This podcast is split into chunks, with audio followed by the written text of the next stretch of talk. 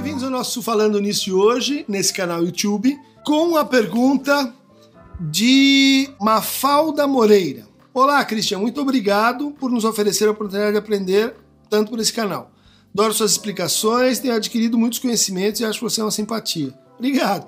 Gostaria de perguntar se a psicanálise tem algum estudo específico sobre eh, o sofrimento das pessoas que sofrem com o racismo. Ok, Mafalda, uma questão uh, super importante, crucial, e para a qual a gente ainda não, uh, não formou exatamente um discurso crítico à altura da situação de segregação e de humilhação social que a negritude enfrenta, pelo menos no Brasil. Né?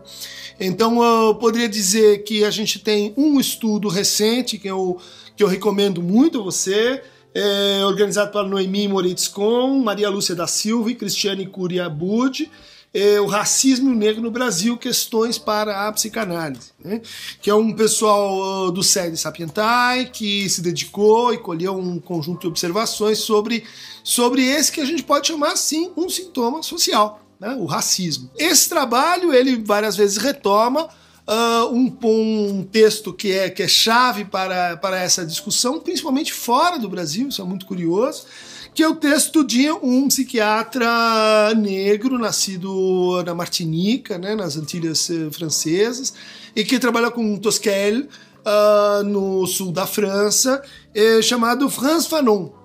Pele Negra, Máscara Branca, Máscaras Brancas, que é, é um uh, tratado assim é, fundador né, da, da teoria pós-colonial e das reflexões sobre como a colonização ela empreende e traz consigo um certo discurso racialista, né, um discurso que hierarquiza, um discurso que justifica a dominação, né, com suas antropologias e etnologias da subserviência, um um discurso que é, entranha-se na educação, nas formas de entendimento do sofrimento mental, nas políticas públicas, na, enfim, em todos os setores da, do nosso laço social. Né? Uma coisa interessante é que esse trabalho do, do Fanon ele é também uma resposta ao trabalho de um psicanalista, um psicanalista lacaniano chamado Octave Banoni, que escreveu Próspero e Caliban, é, a partir da experiência dele como adido cultural em Madagascar, onde ele observava né, o processo de colonização, do qual ele fazia parte, e levava em conta a maneira muito peculiar como os malgaxes respondiam a situações de, de conflito e entendiam a, a sua, o seu processo colonizatório a partir dos seus mitos, né? a partir das suas, das suas práticas uh, anteriores à colonização, né? que de certa forma acabavam justificando a sua própria, enfim, subserviência. O Manoni argumentou então que havia uma espécie de acasalamento entre, entre duas fantasias ao longo do processo colonial e que a gente poderia transportar e incluir o sofrimento né, com o racismo nisso. Né? A fantasia do colonizador e a fantasia do, do colonizado. O Fanon rebateu fortemente esse, essa leitura do Manonini, esse trabalho, dizendo: olha, isso é um exemplo de colonização assim psicológica, uma colonização por uma teoria que é então de origem uh, europeia, centro-europeia, feita por brancos para brancos e que estaria sendo aplicada, né, uh, a serviço naquele caso da colonização francesa. Né? Bom, a experiência do racismo, ela ela leva a um tipo de, de sofrimento, me parece assim, é, difícil de abordar, porque ele está sempre assim articulado com outras narrativas de sofrimento. Por isso me parece muito simpática a chamada teoria da interseccionalidade, né?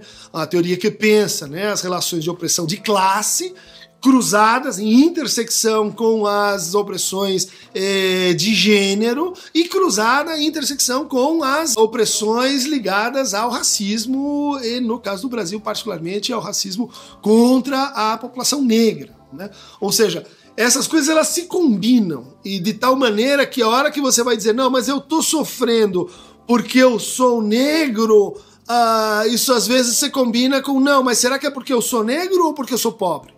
Não, mas uh, essas duas, esses dois traços, eles têm uma persistência infeliz na história do Brasil, desde a escravidão, que deixa os seus traços até hoje. Então, como é que você separa? Né? Quer dizer, faz parte da, do processo colonizador e pra, faz parte da invisibilização desse conflito que a gente trafega de um para outro. Né? Um processo conhecido então como branqueamento. Quando a pessoa vai ascendendo socialmente, ela vai sendo mais e mais reconhecida, ela não vai sendo mais reconhecida como negra. Ela vai, assim, é, sendo percebida como alguém mais branco do que, enfim, ela é. Então, isso traz pra gente essa, é, essa, esse fato interessante, importante, clínico, de que é, nós não estamos falando, assim, da objetividade da cor da pele. Mas é isso está filtrado por fantasias, está filtrado por atribuições de valor, isso está filtrado por, pela posição que a gente coloca o outro. Na mesma direção, portanto, o sofrimento que sofre com o racismo muitas vezes é um sofrimento não nomeado é um sofrimento que ele se desloca então para a pobreza, ele se desloca para a exceção social, ele se desloca para outras narrativas que, que no fundo tornam isso, essa, essa condição mais e mais invisível. Né?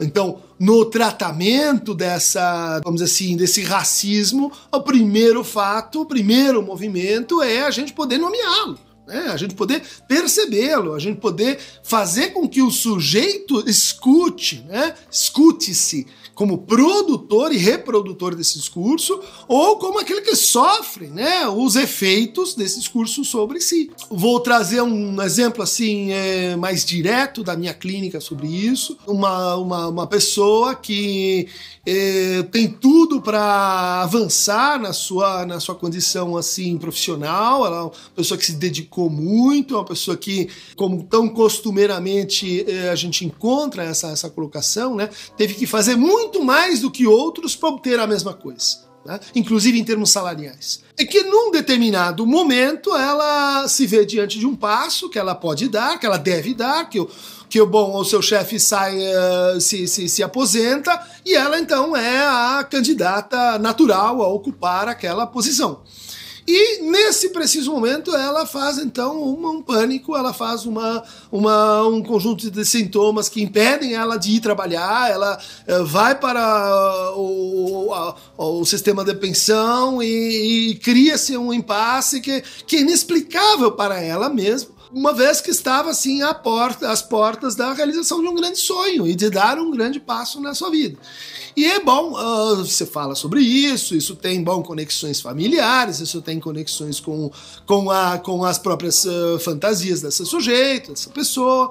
E, e mesmo assim, bom, a angústia diminui, mas tá, toda vez que o assunto volta e a possibilidade de assumir o tal cargo, que, que, estava sumindo essa possibilidade, a pessoa volta a produzir então esses sintomas. Até que me ocorre dizer o seguinte para ela: Olha, você nunca mencionou isso, você nunca eh, trouxe essa, essa questão para esse contexto.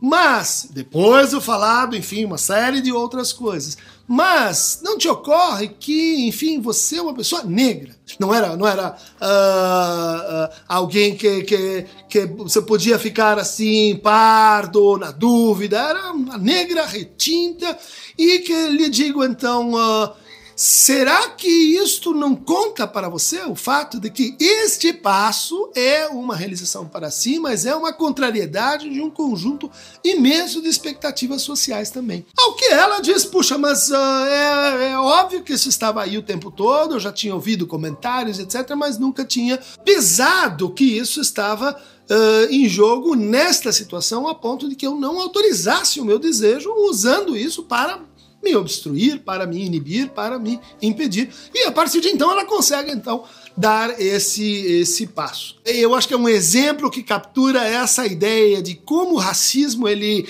ele aparece em momentos agudos, às vezes a gente tem isso, né? De que alguém uh, diz, bom, você não vai pegar o emprego porque você é dessa cor, ou um xingamento, ou um maltrato, né? Isso é pernicioso, isso, isso vai, vai produzindo, vamos dizer assim, uma espécie de trauma recorrente na pessoa, vai abalando o seu narcisismo, mas é, pensando na peculiaridade do racismo brasileiro, que é um racismo que até bem pouco tempo estava encoberto com essa ideia da, da democracia racial brasileira, da grande miscigenação que existe no nosso país, de fato, ao contrário de, sei lá, África do Sul, Estados Unidos, nós temos essa, esse degradê é, da nossa população, mas isso então justamente torna o um sofrimento ligado ao racismo muito mais difícil de nomear, muito mais difícil de narrativizar. Isso vem sendo feito agora, mais recentemente, né? Temos que, que citar o trabalho magnífico da Djamila Ribeiro, seu livro, né? Sobre o lugar de fala, é, é essencial para os psicanalistas enfrentarem essa questão.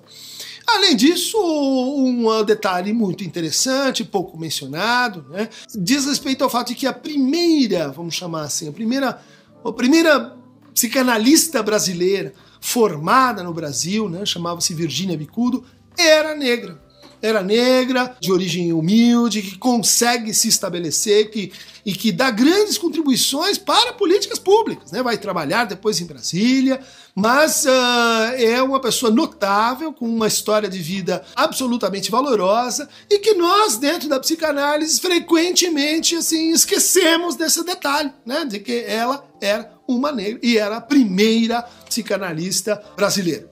E eu discuto e comento esse caso no meu trabalho, Mal-Estar, Sofrimento e Sintoma, e acho que ele, de certa forma, é uma tentativa de dar suporte linguageiro para como que a gente pode lidar com a opressão racialista no Brasil.